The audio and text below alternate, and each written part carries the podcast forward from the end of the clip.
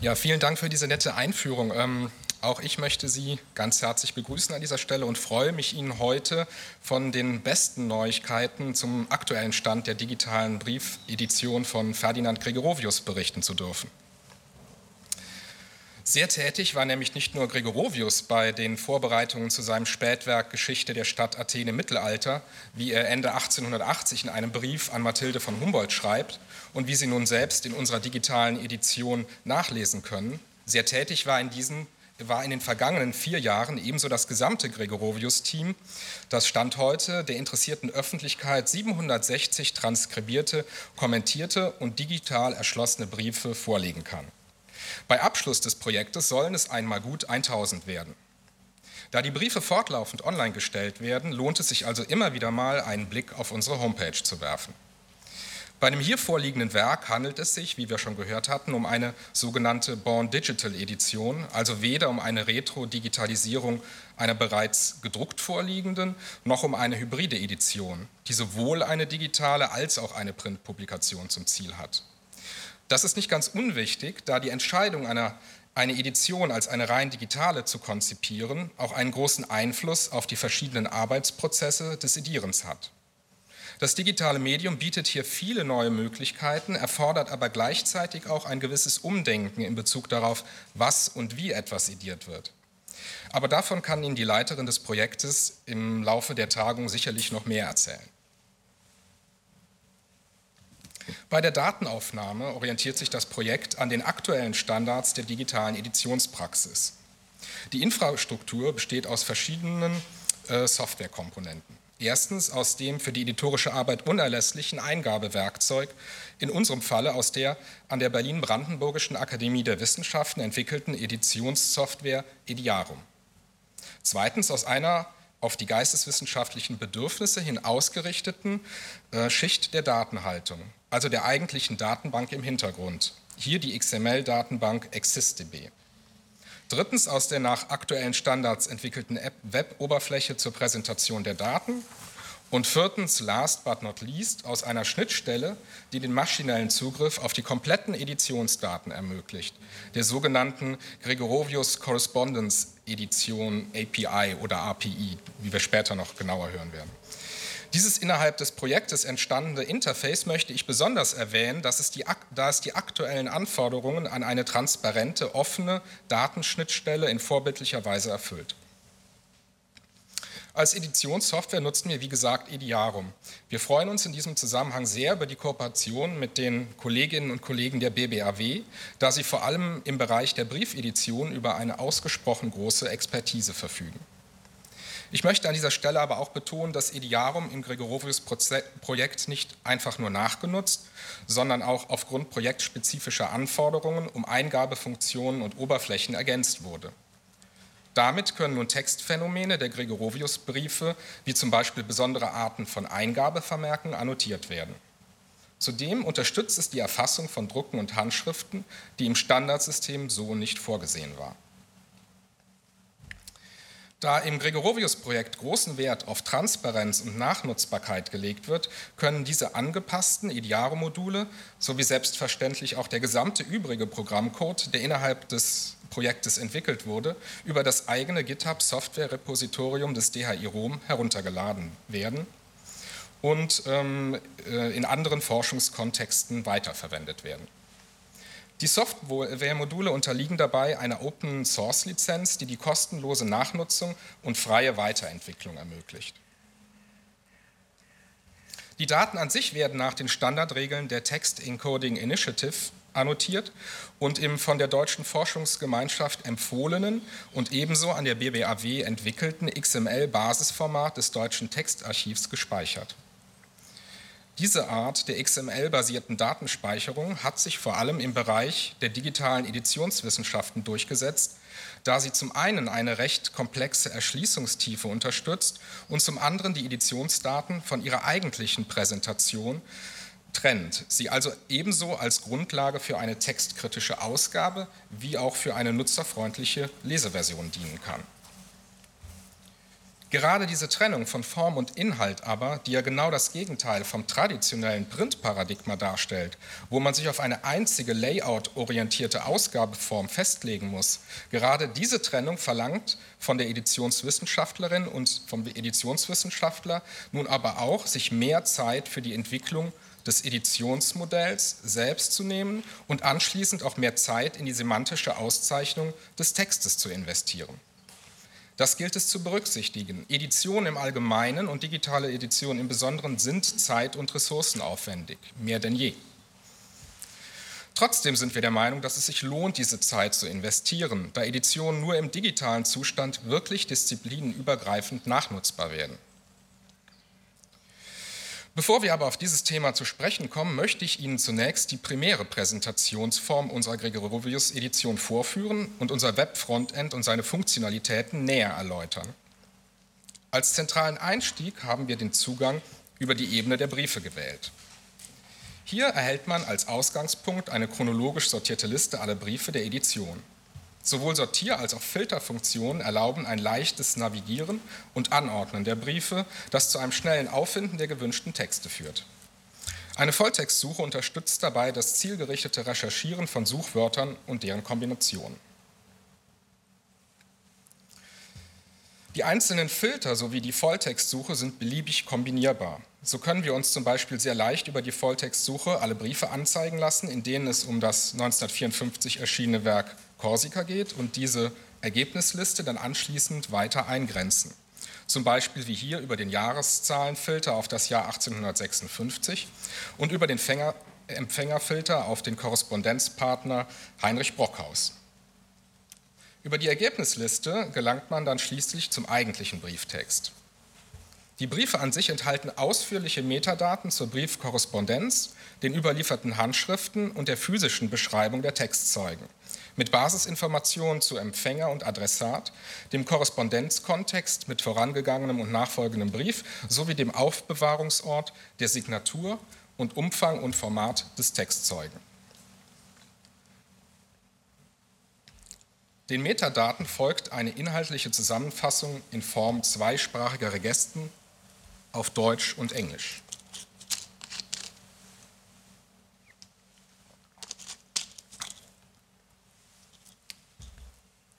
Die textuelle Ebene erfasst den eigentlichen Brieftext und gibt alle durch die Herausgeberin vorgenommenen textkritischen Auszeichnungen wieder.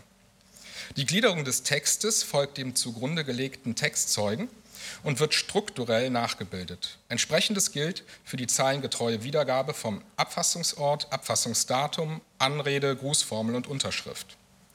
Auf die Wiedergabe des originalen Zeilenfalls wird verzichtet, Folio und Seitenwechsel werden jedoch kenntlich gemacht. Ediert wird der Brieftext letzter Hand, doch werden inhaltlich relevante Varianten mitgeteilt. Kennzeichnungen und Anmerkungen im Brieftext sowie Marginalien des Empfängers werden an entsprechender Stelle dokumentiert.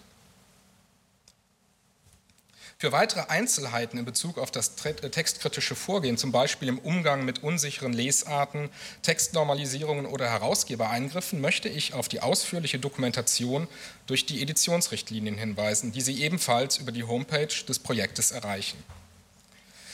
Dabei enthalten die Richtlinien stets auch die technische Beschreibung der Textphänomene auf Annotationsebene, also die verwendete XML-Kodierung.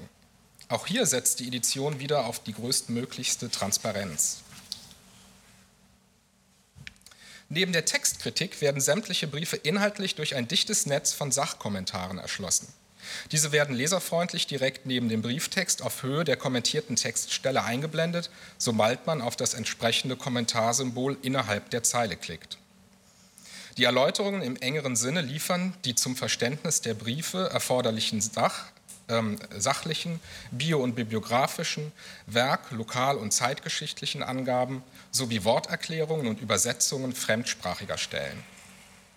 Historische Grund Hintergrundinformationen, deren Bekanntheit nicht vorausgesetzt werden kann, werden ausführlich erläutert. Entsprechendes gilt für entstehungsgeschichtliche Anmerkungen zu den unselbstständigen Schriften und Werken von Gregorovius sowie zu deren Übersetzungen. Der Korrespondenzzusammenhang wird im Stellenkommentar mitgeteilt und durch Verlinkungen auf die entsprechenden Briefe ergänzt. Unter der Transkription erhält man die Möglichkeit, entweder den vorigen oder den nächsten Brief aus seiner recherchierten Ergebnisliste oder den chronologisch folgenden oder vorangegangenen Brief auszuwählen. Bei Abschluss des Projektes wird neben den erschlossenen Briefen zudem eine zurzeit noch projektintern gepflegte Datenbank auf der Gregorovius Homepage veröffentlicht werden, die alle Metadaten der insgesamt mehr als 3200 derzeit nachweisbaren Briefe von und an Gregorovius verzeichnet. Das heißt sowohl die Aufbewahrungsorte der Handschriften als auch gegebenenfalls die philologisch relevanten Drucknachweise. Die Datenbank soll sich ersichtlich machen, ob allein auf die Metadaten oder auch auf die edierten Briefe zugegriffen werden kann. Als weiteren Zugang verfügt die Edition zudem über durchsuchbare Personen-, Orts- und Werkregister. Die Klassifizierung der Personeneinträge im Register findet derzeit nach physischen und mythologischen Personen sowie Körperschaften statt und soll zukünftig noch, weitere Such, als noch für weitere Such- und Filterfunktionen verwendet werden. Eine Person des Registers enthält getrennt verwaltet sowohl Weiterleitungen zu Briefen, in denen sie selbst als Korrespondenzpartner auftritt, als auch zu Briefen, in denen sie lediglich erwähnt wird. Alle Personen werden so weit wie möglich mit einer ID-Nummer der gemeinsamen Normdatei der Deutschen Nationalbibliothek versehen, der sogenannten GND-Nummer. Entsprechende Web-Services sollen zukünftig genutzt werden, um anhand dieser GND-Nummern automatisiert auf Web-Ressourcen verlinken zu können, die ihre Daten ebenfalls mit Personennormdaten versehen haben, also zum Beispiel auf andere digitale Editionen. Dies ist ein erster vielversprechender Ansatz, die digitale Edition allgemein sichtbarer zu machen. Ebenso versprechen solche Mechanismen eine bessere projektübergreifende Verknüpfung von Forschungsdaten untereinander weit über das Projektende hinaus. Die Korrespondenzpartner von Gregorovius werden mit einem knappen biografischen Abriss eingeführt, der durch eine sachliche Information über die Verbindung zu Gregorovius und die erhaltenen Korrespondenz ergänzt wird. Die einleitende Erläuterung zu den Korrespondenten findet sich immer im Sachkommentar des ersten Briefes an den jeweiligen äh, Korrespondenzpartner. Orte im Ortsregister werden neben der Grundkategorie derzeit durch weitere Beschreibungen klassifiziert. So zum Beispiel als mythischer Ort, als mythischer Ort, Gebirge, Berg oder Hügel, Fluss, See oder Meer, Wald, Monument, Siedlung, Stadtviertel, Park, Gebäude oder Straße. Wie schon bei den Personen sollen diese Kategorien als zusätzliche Such- und Filterkriterien genutzt werden. Ebenfalls werden Normdaten verwendet, um die Orte eindeutig identifizieren und mit Geokoordinaten versehen zu können. Als Normdatenanbieter fungiert hier der Open Access Datensatz von GeoNames, einer in den Geisteswissenschaften sehr häufig genutzten Quelle ortsbezogener Normdaten. Über Werke gelangt man zum Werkregister, das noch einmal unterteilt ist in die Werke von Gregorovius, die Werke anderer Autoren, Übersetzungen und die Sekundärliteratur. Durch diese zahlreichen Verknüpfungsmöglichkeiten von Brieftexten mit Korrespondenzpartnern, Orten, Werken sowie weiteren editionsinternen und externen Ressourcen ist mit der Gregorovius-Edition ein dichtes Netz an Verweisen entstanden, das einem sowohl ein zielgerichtetes, themengeleitetes Navigieren als auch ein einfaches sich treiben lassen durch die große Menge der überlieferten Briefe ermöglicht. Wie eingangs schon erwähnt, existiert neben diesem suchenden und stöbernden Zugriff auf die Briefe Gregorovius in Form der soeben gezeigten menschenlesbaren Präsentationsschicht aber noch eine weitere Zugangsebene zur Edition, die auf den ersten Blick nicht so ins Auge sticht, aus technischer Sicht aber mindestens genauso wichtig für die Nachnutzbarkeit der Edition ist. Diese Schnittstelle soll die aktuell stark diskutierten Forderungen nach Transparenz, Interoperabilität und Nachnutzbarkeit der in digitalen Editionen erschlossenen Forschungsdaten gewährleisten. Beim Stöbern in den Briefen der Edition wird Ihnen wahrscheinlich schnell auffallen, dass es am Rande der transkribierten Brieftexte einen kleinen Link mit dem Namen TEI XML gibt, der, wenn man auf ihn klickt, in eine etwas kryptische, nicht gerade intuitiv zu lesende Ansicht der Briefe führt. Das liegt daran, dass es sich hier um die rohen, unformatierten XML-Daten handelt oder um es mit dem Begriff vom Beginn des Vortrags zu sagen, mit der von der Ausgabeform getrennten Inhaltsebene. Und genau mit dieser Datenrepräsentation lassen sich nun unterschiedliche Schnittstellen verwirklichen, mit denen vor allem ein maschineller Zugang zu den Daten der Edition möglich wird. Um zu diesen Schnittstellen zu gelangen, müssen Sie über die Projektbeschreibung zu unserer Gregorovius Correspondence Edition API navigieren. Die Abkürzung API steht für Application Programming Interface, lässt sich in etwa mit Programmierschnittstelle für Anwendungen übersetzen und wird häufig auch einfach als Webservice bezeichnet. Über unseren Webservice erhält man nun den vollen Zugriff auf die stets aktuellste Version der Editionsdaten und zwar in einem maschinenlesbaren Format. Diese Schnittstelle ist dabei sehr vielfältig nutzbar. Man kann sowohl via Brief-ID auf einzelne ausgewählte Brieftexte zugreifen, sich mit Hilfe von Volltextsuchen ein eigenes Subkorpus der Briefe zusammenstellen oder auch auf die kompletten Metadaten aller Briefe inklusive Textincipits zugreifen. Zusätzlich bietet die API Zugriff auf separate Listen sämtlicher in dem Projekt verzeichneter Personen, Orte, Werke, ja selbst der Kommentare. Das ermöglicht jetzt zum Beispiel Softwareentwicklern auf Grundlage dieser Gregorovius-Daten eigene Anwendungen zu programmieren. Vielleicht möchte ja in Zukunft jemand unsere Daten nutzen, um einen Webservice zu entwickeln, der alle Incipits oder alle Grußformeln der Briefe des 19. Jahrhunderts zur Verfügung stellt. Für unseren Datenbestand wäre das mit Hilfe dieser Schnittstelle jetzt problemlos möglich. Wir stehen gerade am Anfang der Entwicklung, Editionen nicht mehr nur als menschenlesbaren Text zu betrachten, sondern auch die zugrunde liegenden Daten dahinter zu nutzen, um Antworten auf Fragen zu finden, die so bisher vielleicht nicht gestellt werden konnten. Im Folgenden, Im Folgenden, möchte ich ein paar Beispiele nennen, wo die Daten einer Edition heute schon über ihren ursprünglichen Zweck hinaus sinnvoll genutzt werden können. Über das soeben beschriebene Interface stellen wir unter anderem auch die kompletten Korrespondenz-Metadaten unserer Briefedition im sogenannten CMIF-Format zur Verfügung. In diesen Metadaten werden Sender, Empfänger, Schreibdatum, vorangegangener, nachfolgender Brief sowie Schreib- und Empfangsort verzeichnet. Dieses Exportformat kann man nun dazu nutzen, um seine Daten in speziellen Suchportalen, wie zum Beispiel dem wiederum von der BBAW entwickelten Briefrecherchesystem Corrisp Search zu platzieren. Mit Corrisp Search können Verzeichnisse verschiedener digitaler und gedruckter Briefeditionen nach Korrespondenz-Metadaten durchsucht werden. Es gibt dort die Möglichkeit, sich zum Beispiel zu einem Brief der eigenen digitalen Edition zeitlich benachbarte Briefe der Korrespondenzpartner aus anderen Editionen anzeigen zu lassen. Bei entsprechend ausreichender Datengrundlage kann dieser Service also für Netzwerkanalysen von Briefkorrespondenzen genutzt werden. Zurzeit verfügt die Plattform zwar noch nicht über die ausreichende Datenmenge für die Zeit von Gregorovius, Aktuell sind zwar schon ca. 150.000 Briefe nachgewiesen, allerdings liegt der Verzeichnisschwerpunkt bislang auf dem 18. und der ersten Hälfte des 19. Jahrhunderts. Je mehr Daten hier aber zukünftig auch für die zweite Hälfte des 19. Jahrhunderts zur Verfügung stehen werden, desto interessanter wird dieses Suchinstrument sicherlich auch für Auswertungen von Briefnetzwerken aus dem direkten Umfeld von Gregorovius. Man kann aber auch durchaus noch einen Schritt weiter denken. Es wäre sicherlich spannend, nicht nur die Korrespondenzpartner von Gregorovius als Knotenpunkte eines solchen Netzes zu begreifen, sondern ebenso die in seinen Briefen erwähnten Personen. Durch die konsequente Auszeichnung mit Normdaten haben wir aber auch hier schon für ein solches zukünftiges Anwendungsszenario vorgesorgt. Neben Netzwerkanalysen wird es sicherlich noch weitere spannende Anwendungsmöglichkeiten für die Textdaten der Gregorovius-Edition geben. So lassen sich zum Beispiel mit Hilfe sogenannter Text-Reuse-Algorithmen Editionen automatisiert im Hinblick auf ihre auf wiederverwendete Textabschnitte untersuchen.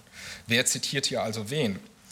Mit solchen Analysen könnten im Prinzip auch Themen oder Ideen über die Grenzen der eigenen Edition hinaus verfolgt werden. Der Einsatz von Topic Modeling Algorithmen führt in eine ähnliche Richtung. Was sind zum Beispiel die großen Themen eines Briefkorpus des 19. Jahrhunderts? Bei welchen Autoren lassen sich Überschneidungen feststellen? Bei welchen Unterschiede? Stilometrische Analysen könnten dabei helfen, die Autorschaft anonym verfasster Briefe zu entschlüsseln. Die transkribierten Briefe können aber auch als Trainingsdaten für verschiedene Anwendungen aus dem Bereich des maschinellen Lernens verwendet werden. Füge das sogenannte Named Entity Recognition etwa, also das automatische Identifizieren von Personen, Orten, Institutionen, Zeitangaben und anderen Entitäten in historischen Texten, mangelt es bis heute an verlässlich annotiertem Quellenmaterial. Auch die aktuellen Verfahren der Handwritten Text Recognition, also der automatisierten Handschriftenerkennung, sind für ihre Trainingsphase auf genaue Transkriptionen in digitaler Form angewiesen. Oder Text-Summarization-Algorithmen, die anhand von Vorlagen immer besser darin werden, Texte automatisch zusammenzufassen. Hier könnten diese Algorithmen auch aus den Regesten unserer Edition lernen, wie so etwas geht. Was all diesen Anwendungen gemein ist, ist, dass sie dafür offen zugängliche und leicht nachnutzbare Daten benötigen, wie wir sie mit unserer Edition anbieten. Ich denke, das sollte äh, an dieser Stelle erst einmal genügen, um sich dem Potenzial qualitativ hochwertig erstellter digitaler Editionen bewusst zu werden. Es soll hier aber auch nicht verschwiegen werden, dass es noch jede Menge offener Fragen in Bezug auf die Edition im digitalen Medium gibt. Dass solche Editionen zeit- und ressourcenaufwendig sind, hatte ich bereits erwähnt. Schaut man sich die aktuellen Diskussionen zu diesem Thema an, so fallen immer wieder Stichwörter wie Nachhaltigkeit, Qualitätssicherung, disziplinübergreifende Modularisierung von editorischen Arbeitsschritten, Mangel an Best Practices, Schaffung von konzeptuellen und visuellen Standards, Komplexitätsoverload und nicht zuletzt die Anerkennung technischer Entwicklungen als wissenschaftliche Leistung, die Förderung von Karrierewegen und die personelle Nachhaltigkeit. Sicherlich sind das alles Themen, die nun auch in den entsprechenden geisteswissenschaftlichen Fachkonsortien der sich langsam konstituierenden NFDI-Initiativen zur Schaffung einer nationalen Forschungsdateninfrastruktur diskutiert werden müssen. Wir beteiligen uns gerne daran, da auch wir als Forschungsinstitution an verlässlichen Standards, nicht zu komplexen und technisch umsetzbaren Editionsmodellen interessiert sind, damit wir unsere begrenzten Kapazitäten sinnvoll einsetzen und auch weiterhin qualitativ hochwertige Editionen produzieren können, wie uns das mit der Gregorovius-Edition, so wie ich finde, sehr gut gelungen ist. Vielen Dank für Ihre Aufmerksamkeit.